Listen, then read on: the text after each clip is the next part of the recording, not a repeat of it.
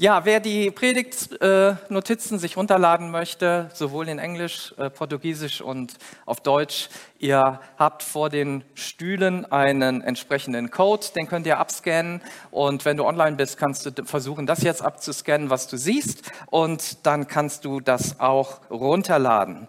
Ja, schön, dass du auch online mit dabei bist, finde ich großartig. Äh, wir haben so viele Menschen, die uns auch immer wieder äh, online begleiten. Ja, also es sind mindestens genauso viele wie hier sind, ähm, die auch irgendwo an heute äh, online das miterleben und das ist einfach schön und das dürfen wir äh, einfach auch genießen, dass wir Menschen ein Segen sein dürfen und ich hoffe, dass du auch zu Hause heute so richtig die Gegenwart Gottes erlebst. Wir sind mitten in einer Predigtserie, die, ich glaube, ich muss das anschalten, dann, es hilft immer, wenn man das richtig macht. so, jetzt habe ich geklickt und es funktioniert auch. Wir sind mitten in einer Predigtserie, wo es um unsere Werte geht. Es geht sozusagen um die Frage, Wer sind wir eigentlich als Kirche? Was macht uns aus? Wie wollen wir als Kirche sein? Wie wollen wir leben? Wie sollen Menschen uns wahrnehmen? Und damit das Ganze greifbar wird und man sich das auch leichter merken kann, haben wir ein zentrales Wort in unserer Kirche, das Wort Leben. Wir sind eine Kirche, die Leben spenden will. In unserer Kirche geht es immer um Leben. Es geht um das Leben, das aus Jesus Christus kommt. Und deswegen sagt auch Jesus in Johannes Kapitel 10, Vers 10, ich bin gekommen, damit die Menschen das Leben haben und nicht mal so ein bisschen und ab und zu, nicht so einen kleinen, kleinen, ja, so von der Torte so ein bisschen abgeschnitten, sondern Leben im Überfluss. Du kannst so viele Torten essen, wie du willst. Ja, Gott hat für dich so viel bereit, dass du das gar nicht alles äh, fassen kannst. Das heißt, es wird überfließen. Es wird für andere genug da sein. Ist das nicht großartig? Du kannst deinen Kuchen teilen und wenn du deinen Kuchen aufgegessen hast, ist ein neuer da und du kannst immer weiter Leben geben an andere. Das muss die DNA und das soll die DNA unserer Kirche sein. So wollen wir leben und das macht uns aus. Jesus ist das Zentrum und er gibt das Leben.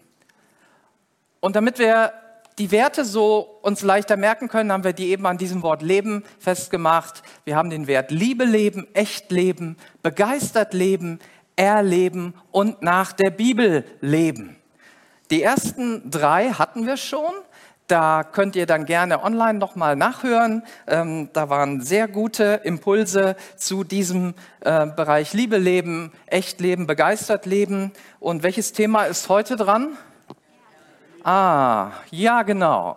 Wir wollen über Erleben sprechen und es geht darum, dass wir in der Kirche Dinge erleben. Wow, wirklich in der Kirche. Ich äh, habe mir mal so Gedanken gemacht. Menschen sind so hungrig nach Leben, dass wir so viel Außergewöhnliches auch wünschen dass wir die verrücktesten Sachen machen. Und ich weiß nicht, ob du bereit bist, mal so einen kleinen Einblick zu bekommen in das, was Menschen so treiben, Menschen so machen, um etwas zu erleben. Und ich habe mal einen kleinen Film vorbereitet, weil ich kann das leider nicht alles nachmachen. Das ist teilweise viel zu schwierig.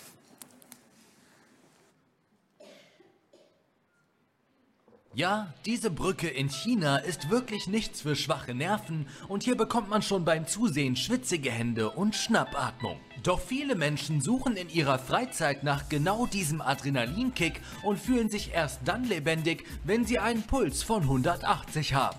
In China steht man auf extreme Brücken. Ihr habt sicherlich von einer gläsernen Brücke gehört, die jährlich viele erlebnisbegierige Touristen erschaudern lässt.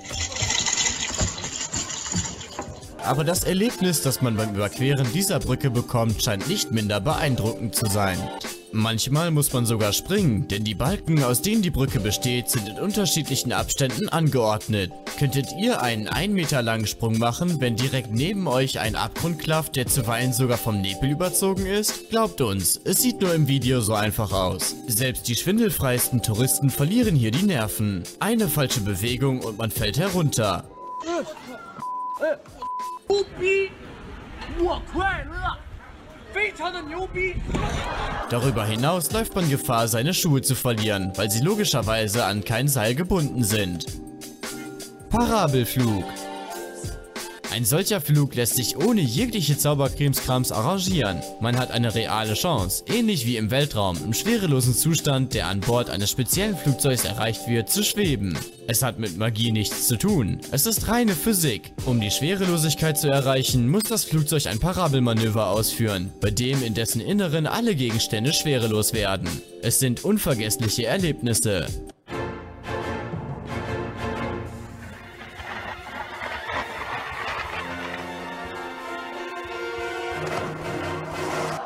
YouTuber und Extremsportler Chase Rainford ist immer auf der Suche nach dem ultimativen Kick und reist dafür mit einem umgebauten Schulbus um die halbe Welt. Er hält mehrere Weltrekorde im Klippenspringen, ist Basejumper und Freeclimber.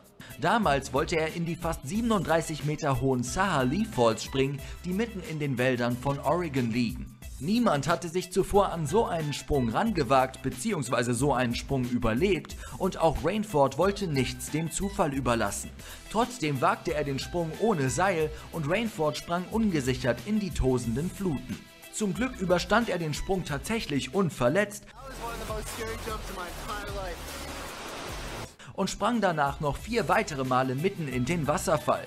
Beim letzten Sprung erwischten ihn die Stromschnellen und er blieb mehrere Sekunden unter Wasser. Trotzdem überstand er auch diesen Stunt unverletzt. Der Yukon Striker ist der schnellste, der höchste und längste Dive Coaster der Welt. Die Wagen rasen mit einer Geschwindigkeit von 130 km/h um die Kurven und stürzen im freien Fall bis zu 75 Meter in die Tiefe. Auf der 1105 Meter langen Fahrt warten vier Loopings auf die Fahrgäste, die sich teilweise sogar um 360 Grad drehen. 205 Sekunden dauert die turbulente Fahrt und höchstens 24 Fahrgäste dürfen gleichzeitig mitfahren.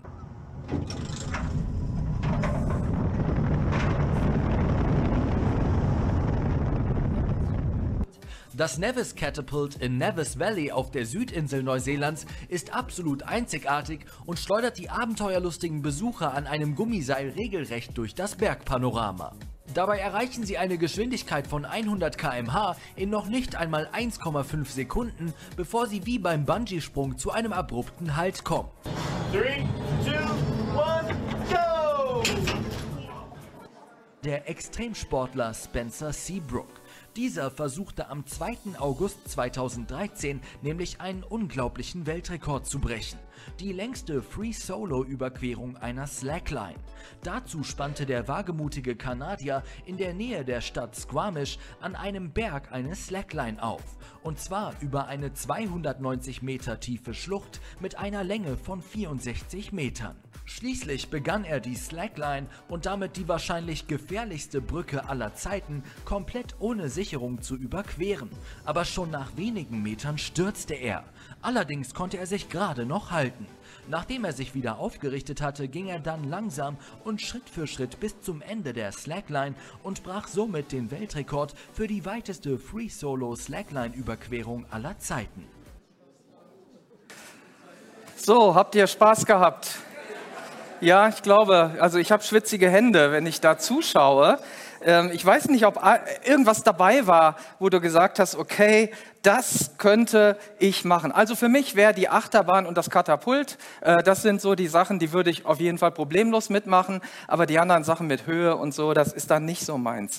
Aber vielleicht sind ja nicht diese Dinge das, was du gerne mal machen würdest, sondern da stehen ja vielleicht ein paar andere Dinge auf deiner Bucketlist, äh, vielleicht ein Fallschirmspringen, ein, einmal Höhlen tauchen, einen Formel-1-Wagen fahren, die Alpenüberquerung mit dem Rennrad, einen Marathon laufen oder vielleicht Wellensurfen auf Hawaii. Und es müssen ja nicht immer diese, ähm, es müssen ja nicht immer diese ähm, adrenalintreibenden Dinge sein. Wir haben ja auch andere Möglichkeiten, etwas zu erleben. Zum Beispiel kannst du Natur erleben. Du kannst eine Hochzeit erleben. Du kannst Zeit mit Freunden erleben oder ein gutes Essen. Du kannst Erfolge erleben und so vieles mehr. Und was ist mit der Kirche? Ja, Menschen sind so hungrig, etwas zu erleben, dass wir die verrücktesten Sachen machen. Und ich habe das bewusst mal an den Anfang gestellt, dass uns das mal so deutlich macht, was Menschen bereit sind zu tun, um etwas zu erleben. Und dann kommt unser Bild von Kirche. Wow, das toppt alles, ne? Alles bisher Dagewesene. Es ist nichts Schöneres, als in der Kirche zu sein. Natürlich lasse ich dafür meinen Bungee-Sprung äh, einfach mal weg und meinen Sport am Sonntagmorgen, weil die Kirche so fantastisch ist. Also mal ganz ehrlich, ne, wenn du mit deinem Nachbarn über Kirche redest und sagst, du gehst sonntags morgens in den Gottesdienst, dann wird er sagen, hä?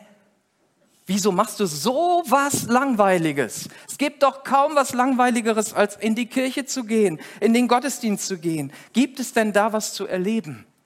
Zumindest, wenn wir über Deutschland reden oder über die westliche Welt. Es gibt andere Länder in der Welt, da weißt du, da geht's ab, wenn du im Gottesdienst bist.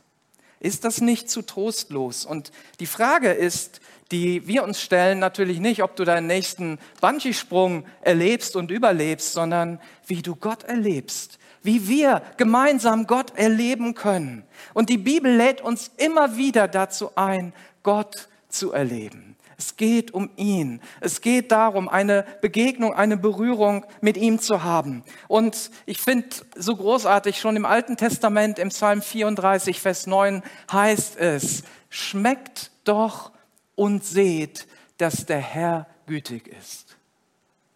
Also schmecken ist immer ein Erlebnis und sehen hat auch was mit Erleben zu tun. Gott anfassen, Gott schmecken, Gott berühren, mit Gott in Gemeinschaft sein.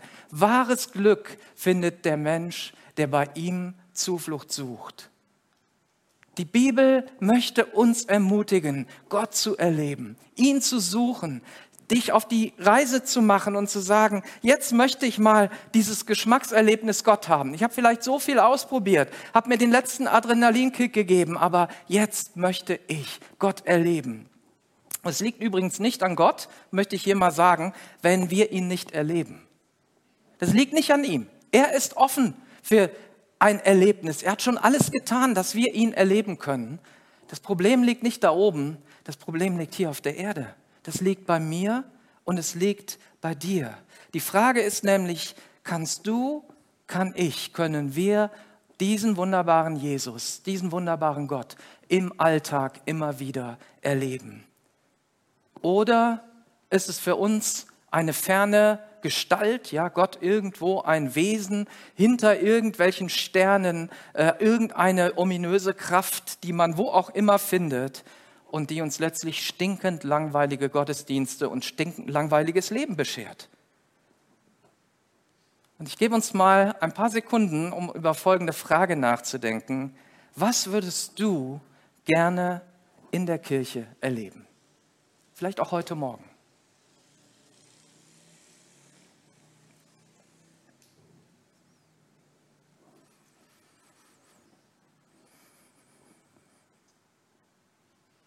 Welche Gründe gibt es, Gott nicht zu erleben?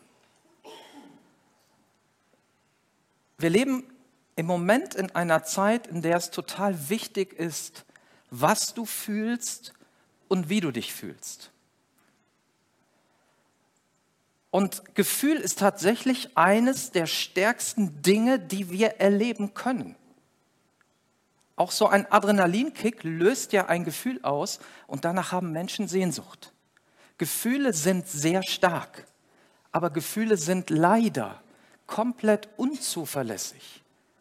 Gefühle sind, kommen und gehen, wie sie wollen und wir erleben vielfach nicht Gott, weil wir ihn nur fühlen wollen. Das wird uns ja auch überall erzählt, ne? wenn du dich gut fühlst und wenn das und jenes ist. Und dann hörst du die, die Tagesschau, du hörst deinen Nachbarn reden, du erlebst Dinge auf der Arbeitsstelle und du fühlst dich eigentlich nur noch schlecht und sagst, wo ist denn Gott? Ja, wo ist denn dieser Gott, wenn so viel Schlechtes, Negatives passiert?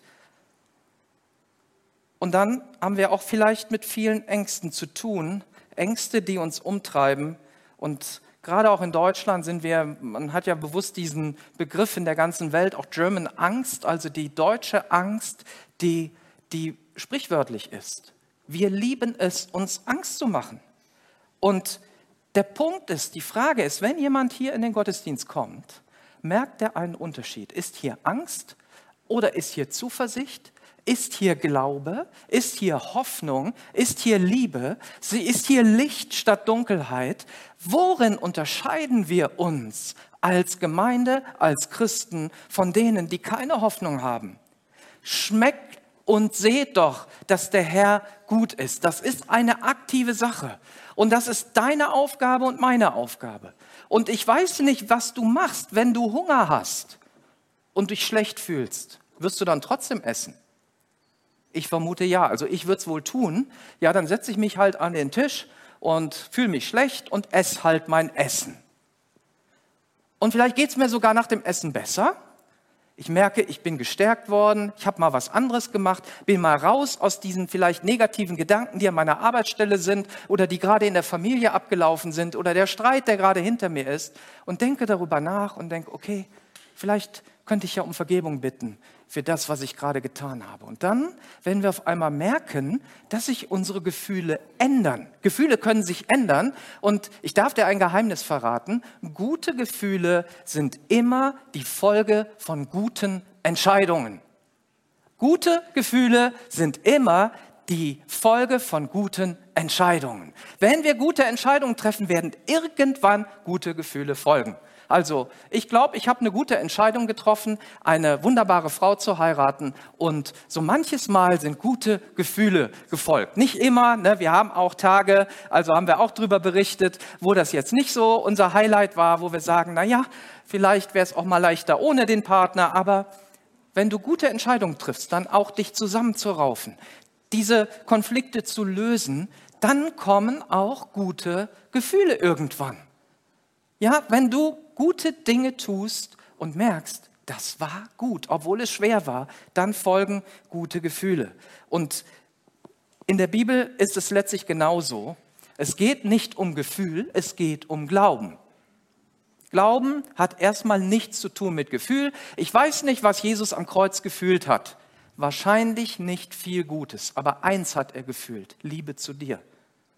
Und diese Liebe und dieser Glaube, dass dieses Opfer am Kreuz etwas Grandioses bewirkt, uns etwas erleben lässt, was einzigartig ist, hat Jesus ans Kreuz gebracht.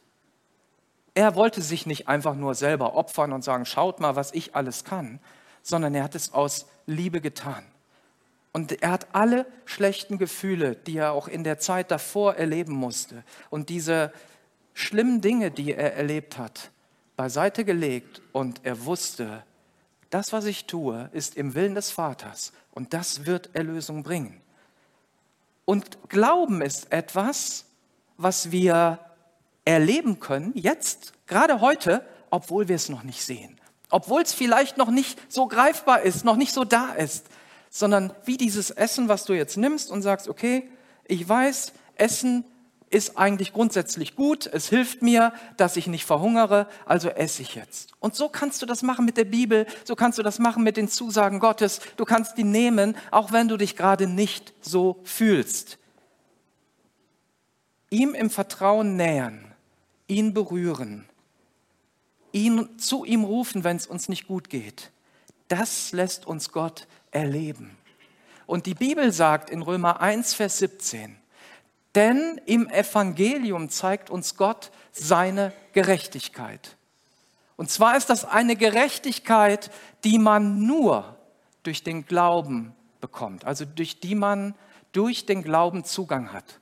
Sie kommt dem zugute, der ihm, also Gott, vertraut und dem Evangelium vertraut. Und deshalb heißt es in der Schrift, der Gerechte wird leben, weil er fühlt.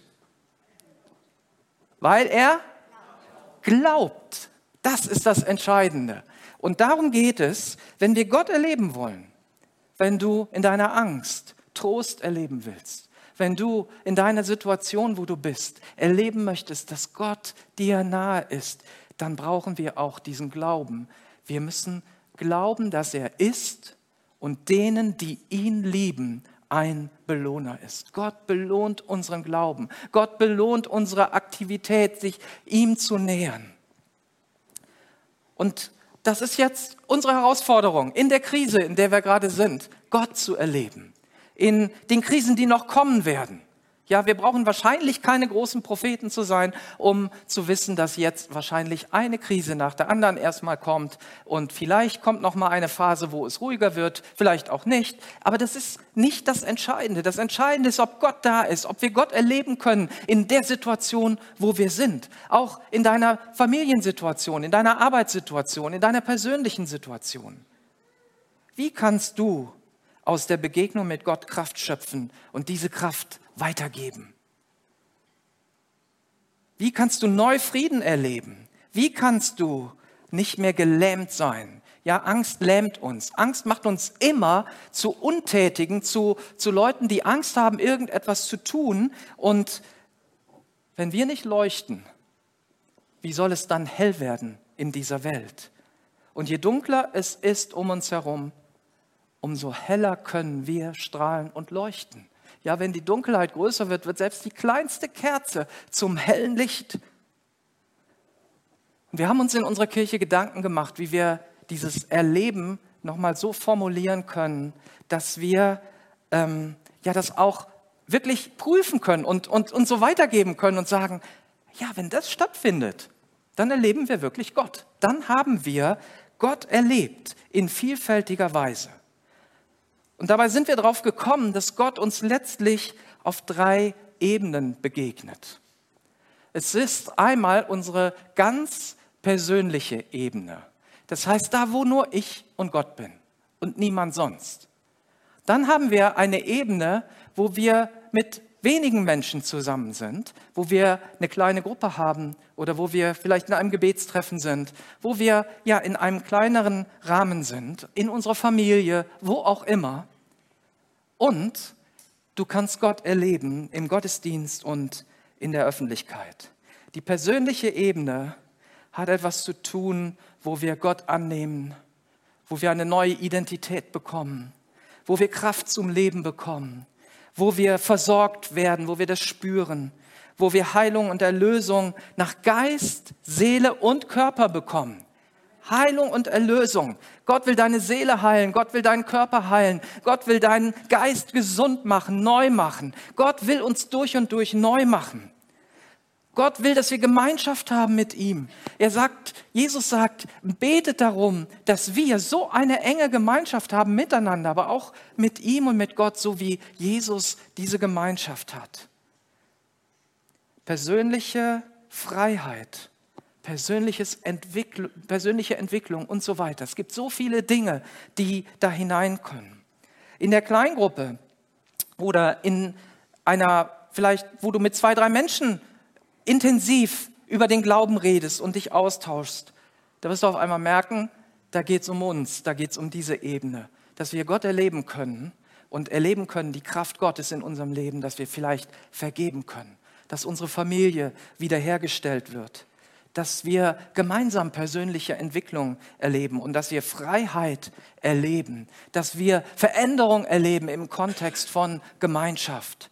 Und dann gibt es noch diesen, ja, öffentlichen Bereich, so wie hier, heute Morgen ist das ein öffentlicher Gottesdienst. Und da wollen wir, dass Menschen Gastfreundschaft erleben, dass sie Annahme erleben, dass sie Wunder erleben, dass Gott redet, so wie gerade eben, wie Gott geredet hat zu jemandem. Das wollen wir, darum beten wir, dass Gott zu dir redet, dass Veränderung geschieht, dass du nicht hier bleibst und sagst, naja, das war jetzt mal ganz nett heute, sondern dass du gehst und sagst, heute hab, hat sich etwas in meinem Leben getan, dass du Raum hast, dich zu entfalten, eine geistliche Heimat bekommst. Und ich möchte dir schon gleich sagen, es reicht nicht nur auf einer Ebene unterwegs zu sein. Also wenn du zum Beispiel nur den Gottesdienst erlebst, dann fehlen dir zwei ganz wichtige Bereiche in deinem Leben, um Gott zu erleben, um geistlich zu wachsen. Der Gottesdienst reicht nicht aus. Ja, ein paar Häppchen am Sonntag zu nehmen, die vielleicht besonders sind, die besonders gut sind, die besonders lecker sind, die uns motivieren, reichen nicht aus. Und genauso reicht es auch nicht aus, wenn du nur persönlich bist und sagst, naja, YouTube und ich, ne, wir kriegen das schon hin, ein paar gute äh, Predigten und dann äh, ist Gott schon mit mir zufrieden. Uns ist es wichtig, dass wir Jesus auf allen drei Ebenen erleben. Und deswegen haben wir drei Unterpunkte von diesem Wert formuliert, die uns helfen, das zu tun. Der erste Punkt ist so diese persönliche Ebene. Wir suchen immer wieder die Begegnung mit Gott, um ihn täglich zu erleben. Das ist ein Wert, den wir in unserer Gemeinde prägen wollen. Dass es nicht nur darum geht, ja, ich besuche Gottesdienste und erlebe Gott, sondern es fängt erstmal mit mir an. Ich bin der Ursprung. Ich bin der Kern. Das Gott und ich, das ist das Zentrum. Ja, wenn du ein reifer Christ wirst, dann wirst du merken, dass du genügend Gelegenheiten hast, auch ganz Mutterseelen alleine irgendwo, auch Mutterseelen alleine vielleicht mit deiner Not, dich zu ernähren, dich Gott zu nahen, ihn zu schmecken, ihn zu riechen, ihn zu hören, ihn zu erfahren.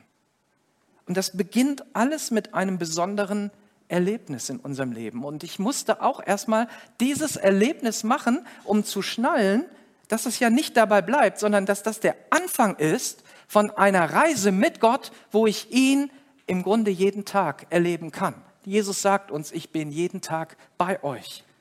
Ich bin jahrelang, also seit Geburt quasi, in den Kindergottesdienst und in den Gottesdienst erst geschoben worden und dann irgendwann konnte ich auch selber laufen und dann konnte ich in den Kindergottesdienst gehen. Und das war immer gleichförmig. Gott war für mich real, aber oben weit hinter dem Himmel. Irgendwo, da war Gott. Und ich erinnere mich noch, als Zwölfjähriger saß ich in einem Gottesdienst, der abends stattfand. Und da habe ich das erste Mal gemerkt, dass Gott zu mir redet. Also, dass die Predigt gar nicht für meinen Nachbarn ist und für, weiß ich nicht, die bösen Schulfreunde oder sonst wen, sondern für mich. Und ich habe erkannt an diesem Abend, dass ich sündig bin. Ich wusste, dass mein Leben auch trotz aller Bemühungen, ein guter Mensch zu sein, nicht ausreicht, um Gott zu gefallen. Dass ich am Plan Gottes für mein Leben vorbeilebe. Dass ich Erlösung brauche, die ich selber nicht bringen kann. Dass alle meine Versuche letztlich gescheitert sind. Das war mir klar in dieser Predigt. Ich weiß nicht genau, ob das eine besondere Predigt war, aber für mich war es eine besondere Predigt. Es kann heute auch sein, dass Gott so zu dir redet und du merkst, ich bin gemeint. Ja, Gott redet zu mir. Ich, ich merke das in meinem Leben. Und das ist gut so. Das wollen wir, dass du das erlebst. Wir wollen, dass du Gottes Reden hörst. Was mir aber auch bewusst wurde, ist, dass Jesus mein Erlöser sein will und ich heute zu ihm eingeladen werde, dass er mit offenen Armen da steht.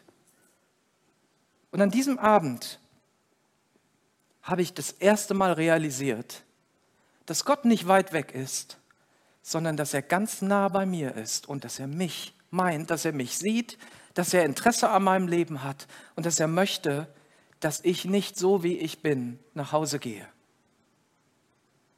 Und jetzt liegt es an uns. Jetzt kommt wieder der Punkt, treffen wir gute Entscheidungen oder treffen wir schlechte Entscheidungen oder weniger gute Entscheidungen oder gar keine Entscheidung. Gar keine Entscheidung ist aber auch eine Entscheidung zu sagen, weißt du, nö, heute nicht Gott.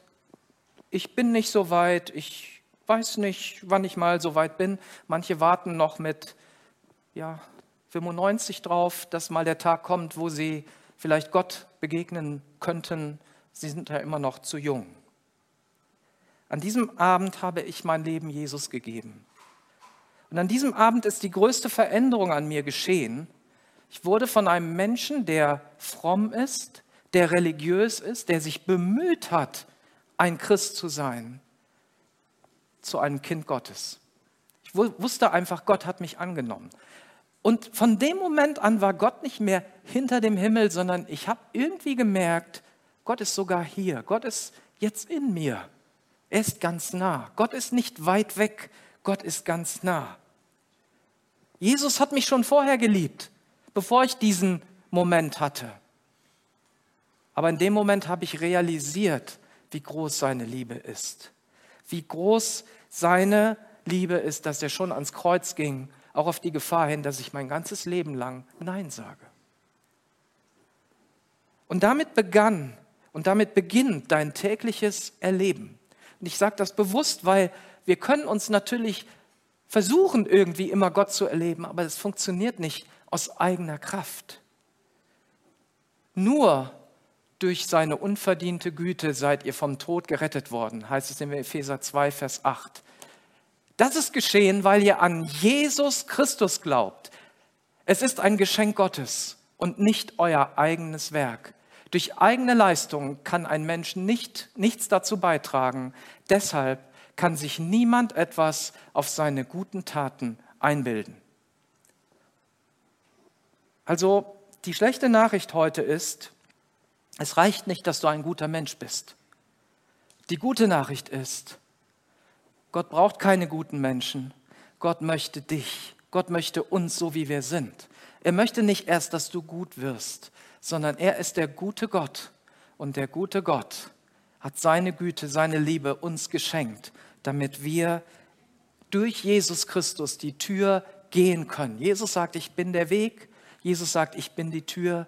Ich bin das Brot des Lebens, das Wasser des Lebens. Ich bin die Auferstehung und das Leben. Wer an mich glaubt, wird nicht, also wird, der wird für immer leben, auch wenn er einmal von dieser Erde gehen wird. Also er wird nicht sterben in Wirklichkeit. Ja, das heißt, unser Körper wird beerdigt, aber wir werden ewig weiterleben.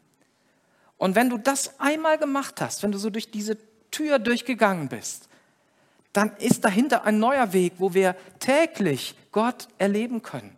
Und darum geht es uns ja auch in unserem Wert, dass wir sagen, wir möchten, dass du Gott täglich erlebst. Gott redet im Alltag zu uns. Gott ist im Alltag real. Er ist nicht nur im Gottesdienst da. Guck mal, der Gottesdienst vielleicht anderthalb Stunden. Die Woche hat aber 168 Stunden. Und dort haben wir die meisten Begegnungen mit Gott. Lass uns das mal bewusst machen, dass nicht der Gottesdienst der Ort ist, wo wir die meisten, anzahlmäßig, hier können wir tiefe Begegnungen haben, aber anzahlmäßig haben wir mehr Begegnungen im Alltag. Dort lernen wir geistlich aufzutanken, auch wenn wir alleine sind. Ja, du kannst in die Natur gehen, du kannst Bibel lesen, du kannst beten, du kannst nachdenken über das, was Gott gesagt hat. Und manchmal redet Gott einfach in deine Situation hinein. Du arbeitest so vor dich hin, bist vielleicht im Stress und auf einmal, wusch, Gott redet so ein paar Sätze oder ein, ein, ein kleines Wort zu dir. Oh, Stimmen hören, ja, das ist ja, ja, Gott ist ja nicht so, dass er da steht und schreit und dir dann sagt, so Michael, jetzt mach das, jetzt mach jenes, sondern Gott gibt uns Impulse. Er redet in den Lärm unseres Alltags hinein, um uns hinauszuholen, um uns Frieden zu geben. Er gibt Impulse, zeigt seine Liebe, seine Weisheit. Und dann, wenn Gott auf einmal mit dir redet, dann wird vielleicht auf einmal Friede über eine Situation, wo du dir Sorgen machst. Auf einmal ist Gewissheit da, dass Gott etwas tut. Ich bin einmal aufgewacht eines Morgens und ich wusste, dass die Prophetie, die Gott mir gegeben hat, diese Zusage, dass ich, wenn ich meinen Beruf verlasse, dass er sich zu mir stellt, dass er das tun wird. Davor habe ich mich immer schlecht gefühlt, ich habe so viel gekämpft und so einen Unfrieden darüber gehabt. Aber in diesem Moment hat Gott geredet und mir nochmal ganz klar gesagt, Michael, mach dir keine Sorgen, ich bin bei dir. Und das macht Hoffnung, das macht Mut, das gibt Weisheit. Du kannst in deiner Bibel lesen und so viel Schätze entdecken. Das kannst du auch in deiner Bibel lesen und nachher alles wieder vergessen oder irgendwie sagen, ach, ich weiß eigentlich gar nicht so richtig, worum es da ging. Aber du kannst die Bibel auch so lesen, dass du sagst, Herr, zeig mir doch einfach wenigstens einen Vers heute, der, der etwas mit mir zu tun hat. Und du wirst merken, dass Gott wahrscheinlich nicht nur einen Vers hat, sondern dass er anfängt, durch viele Verse zu dir zu reden. Und lerne diese auswendig. Höre immer wieder auf das Wort Gottes und höre weniger auf die Nachrichten und das, was da so drumherum ist. Höre mehr auf Gottes Stimme. Gott möchte, dass unsere Herzen hell erleuchtet werden, damit ihr die wunderbare Zukunft, zu der er euch berufen hat, begreift und erkennt, welch reiches und herrliches Erbe er den Gläubigen geschenkt hat. Er verkauft dir das nicht, er schenkt dir das einfach aus Gnade, aus Liebe. Wir haben das nicht verdient, sondern Gott gibt uns das. Epheser 1, Vers 18. Wir leben tiefe Gemeinschaft und das Leben in kleinen Gruppen. Hier geht es schon um die Menschen. Wie erleben wir dort Jesus? Und das Treffen mit weiteren Christen oder auch Gebetszeiten, das Leben auch in deiner Kleingruppe vielleicht, verändert uns. Die meiste Veränderung habe ich nicht zu Hause erlebt, auch nicht im Gottesdienst, sondern in meiner Kleingruppe. Weil ich habe das Gehörte, ja, das habe ich im Gottesdienst gehört, ich habe was gelernt, vielleicht über mich, ähm, dass ich vergeben soll, dass ich geliebt bin von Gott und so weiter. Aber meine Realität passte mit dem noch nicht so ganz zusammen. Und dann reden wir darüber. Und auf einmal stellst du fest, ja, die anderen haben auch Schwierigkeiten damit. Der eine sagt, aber Gott hat mir so und so geholfen und ich habe das und das gelernt. Und auf einmal merkst du, dass wir gemeinsam anfangen, die Dinge umzusetzen. Also im Gottesdienst und vielleicht in deiner persönlichen Bibellese, da lernst du etwas und in der Kleingruppe kannst du es umsetzen. Du kannst Veränderung im Kontext von Gemeinschaft erleben. Transformation, wie Gott an uns arbeitet. Und seien wir mal ganz ehrlich, wir haben ja das meiste gelernt durch Menschen, die wir angeschaut haben, die wir, denen wir folgen konnten und sagen konnten, hey, so wie die das machen, das gefällt mir. Und diese Optionen hast du in der Kleingruppe, weil da bist du nicht anonym, sondern da sind wir gemeinsam. Ich selber bin in einer Männerkleingruppe und wir haben uns gerade die letzten beiden Male darüber ausgetauscht, über die ganzen Prophetien, die Gott den Einzelnen gegeben hat. Wir hatten ja einen Gottesdienst oder zwei Gottesdienste mit Ed Trout vor, einigen, vor einiger Zeit und da hat Gott ja zu einigen gesprochen. Und dann haben wir darüber geredet. Wie hat Gott ja, was hat das in deinem Leben gemacht? Wie siehst du das? Wie prüfst du das, ähm, ob das auch so ist und wie setzt du das um? Und wir wollen uns jetzt nochmal Gedanken darüber machen, wie wir damit auch ganz praktisch werden. Und das ist schön, wenn du das in einer Kleingruppe erlebst, weil das kannst du eventuell sonst nicht so erleben. Wer ist denn da, der ein Stück seines Lebens mit dir teilt und dir hilft, ein Stück deiner Lebensreise zu machen? Und deshalb Such dir gerne eine Kleingruppe, wenn du noch in keiner Kleingruppe bist. Und wir wollen, dass so viele Menschen wie möglich unsere Kirche und die verändernde Kraft Gottes erleben können. Ihr könnt schon gerne nach vorne kommen. In einer Kirche geht es nicht darum, dass du da auf deiner Bank sitzt, alleine, sondern es geht letztlich immer um Abenteuer und Erlebnisse mit Gott und Menschen. Und wir wollen als Kirche, dass die verändernde Kraft Gottes nicht nur hier ist, sondern dass sie herausfließt. Dass die verändernde Kraft Gottes viele Menschen erreicht. Wir wollen den Segen nicht für uns behalten. Im Johannesevangelium Kapitel 7, Vers 38 heißt es, wer an mich glaubt, sagt Jesus Christus, wird erfahren, was die Heilige Schrift sagt. Von seinem Inneren wird lebenspendendes Wasser ausgehen wie ein starker Strom. Von dir geht das aus, von unserer Kirche geht das aus. Und hier in dieser Kirche haben wir Glauben für verschiedene Dinge. Wir haben Glauben dass wir Salz und Licht sind. Wir haben Glauben, dass Menschen hier Gott erleben werden. Dass wir nicht einen langweiligen Gottesdienst haben, sondern einen Ort, wo Menschen Erlösung, Heilung, Befreiung, Reden Gottes, Frieden in ihrem Herzen erleben können, Veränderung, Hoffnung empfangen, ähm, Berufung empfangen, alle diese Dinge. Und wir haben Glauben, dass noch viel mehr Menschen in Langenfeld und in Leverkusen diese verändernde Kraft Gottes erleben können, dass dieser lebensspendende Strom sie erreicht und dass ein Prozent der Langenfelder Bevölkerung zum Glauben kommt und hier auch in den Gottesdienst geht. Langenfeld hat 60.000 Einwohner ungefähr. Das heißt, es werden doppelt so viele Menschen sein wie jetzt. Kannst du dir eine Kirche vorstellen, die doppelt so viele Menschen hat? Oder beten wir nur für Erweckung und sagen, aber bitte ohne Menschen? Ja, das geht ja auch. Wir können ja für Erweckung beten, aber die sollen dann nicht in unserer Kirche sein, die sollen dann vielleicht woanders sein. Oder bedeutet das, wir erleben es auch, wie neue Menschen kommen, wie wir diesen Menschen dienen können, wie wir sie aufnehmen können, wie wir Annahme und, und Hilfestellung geben können, wie wir sie in ihrer persönlichen Entwicklung begleiten, in ihrer geistlichen Entwicklung begleiten. Jesus nennt das, macht Menschen zu Jüngern.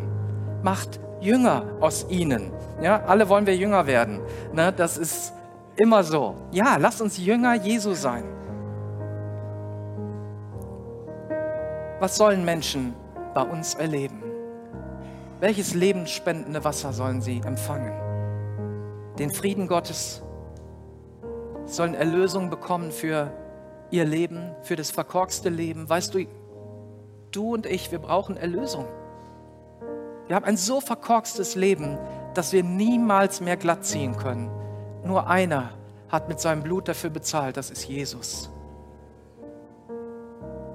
Hier sollen Menschen angenommen werden und wir wollen ihnen eine liebevolle Familie sein, eine Heimat sein. Menschen sollen befreit werden von Süchten, von Ängsten. Menschen sollen Berufung erleben, sollen Wunder erleben in jeder Hinsicht und geistliche Erlebnisse haben. Und wir werden als Kirche immer offen sein für neue Leute. Wir wollen eine Kirche sein, die für Gott, für Menschen und für unsere Stadt lebt. Und du kannst heute Jesus neu erleben und ich würde gerne für dich beten, wenn du sagst, ja, das mit diesem Erleben auf diesen drei Ebenen, das ist gut, dass ich persönlich jeden Tag Jesus erlebe, Gott erlebe auf irgendeine Weise, durch Gebet, Bibel lesen, ja, was auch immer, Zeit mit ihm verbringen, dass ich in einer verbindlichen Gemeinschaft bin, wo ich mit Menschen einfach schaue, komme ich weiter, kommen wir weiter. Und wo wir als ganze Kirche unsere Tore aufmachen und sagen, wir wollen, dass noch so viele Menschen berührt werden. In Leverkusen müssen 160.000 Menschen berührt werden. Da haben wir noch einen viel größeren Auftrag. Und natürlich werden wir das gar nicht schaffen, sondern Gott muss noch viele Arbeiter und Menschen senden. Und das wird er auch tun. Aber sind wir offen dafür, diese Menschen zu empfangen und mit diesen Menschen gemeinsam den Weg zu gehen? Darum geht es. Das will ich erleben. Ja, und wenn ich einmal vor meinem Ableben auf dieser Erde bin, dann will ich sagen, danke Jesus, dann will ich zurückschauen und sagen, danke Jesus, dass so viele Menschen noch zum Glauben gekommen sind. Danke Jesus, dass so viele geheilt wurden, so viele errettet wurden, getauft wurden, dass so viele Kinder, die vielleicht keine Familie haben, eine geistliche Familie gefunden haben. So viele Senioren, die einsam und alleine waren, eine, eine, eine sinnvolle Beschäftigung gefunden haben und wussten, sie sind von Gott geliebt und werden gebraucht. Das wollen wir. Und wenn du das nicht glaubst und sagst, ich bin zu schlecht, um Gott zu erleben, dann kann ich dir nur sagen, der Hebräerbrief, die Bibel sagt etwas anderes. Sie sagten, liebe Brüder, liebe Schwestern, so können wir jetzt durch das Blut, das Jesus am Kreuz für uns vergossen hat, frei und ungehindert ins Allerheiligste eintreten. Du kannst jetzt, hier und heute, Gott begegnen. Du kannst schmecken und sehen, wie freundlich der Herr ist. Und ich rufe dich auf und ermutige dich, Ja zu sagen. Mal eine gute Entscheidung zu treffen. Wenn vielleicht in deinem Leben viele schlechte Entscheidungen waren, heute, sagt die Bibel, wenn ihr meine Stimme hört, dann verschließ dein Herz nicht, sondern öffne dein Herz und sag Ja. Und wenn du Hilfe dabei brauchst und sagst, ich treffe jetzt eine Entscheidung, ob es die erste Entscheidung ist für Jesus oder eine andere Entscheidung und sagst, ja, bete für mich, dann darfst du gerne aufstehen und ich möchte für dich beten. Jesus, danke, dass du ein guter, ein wunderbarer Hirte bist, der sich so treu um jeden Einzelnen sorgt, dass du ein fürsorgender Gott bist, ein Gott, der weiß, was wir brauchen, ein Gott, der weiß, wo wir Angst haben, wo es nicht weitergeht. Ich bitte dich für diejenigen, die heute das erste Mal Ja sagen und sagen, Jesus, hier bin ich, so wie ich bin, lass dein Blut über mich kommen und ich will in das Allerheiligste hineintreten. Jesus, was für eine grandiose Entscheidung, was für ein wunderbarer Schritt. Danke, dass du diesen Schritt segnest und diese Menschen auch Gewissheit gibst, dass sie Kinder Gottes sind, dass sie dir gehören für Zeit und Ewigkeit, dass sie sich nicht selber verbessern müssen, sondern dass du alles gut machst. Und danke für jeden anderen Schritt, der heute ja, jede Entscheidung, die heute getroffen wird. Jesus, danke, dass du sie siehst und begleitest und dass du mit uns bist. Du bist ein wunderbarer Gott. Und ich segne euch alle in dem Namen Jesu, dass diese Dinge wahrhaftig werden, Realität werden, dass es nicht nur bei dieser Entscheidung bleibt, sondern auch bei nachfolgenden Schritten, die dich segnen werden und am Ende auch gute Gefühle geben. Amen.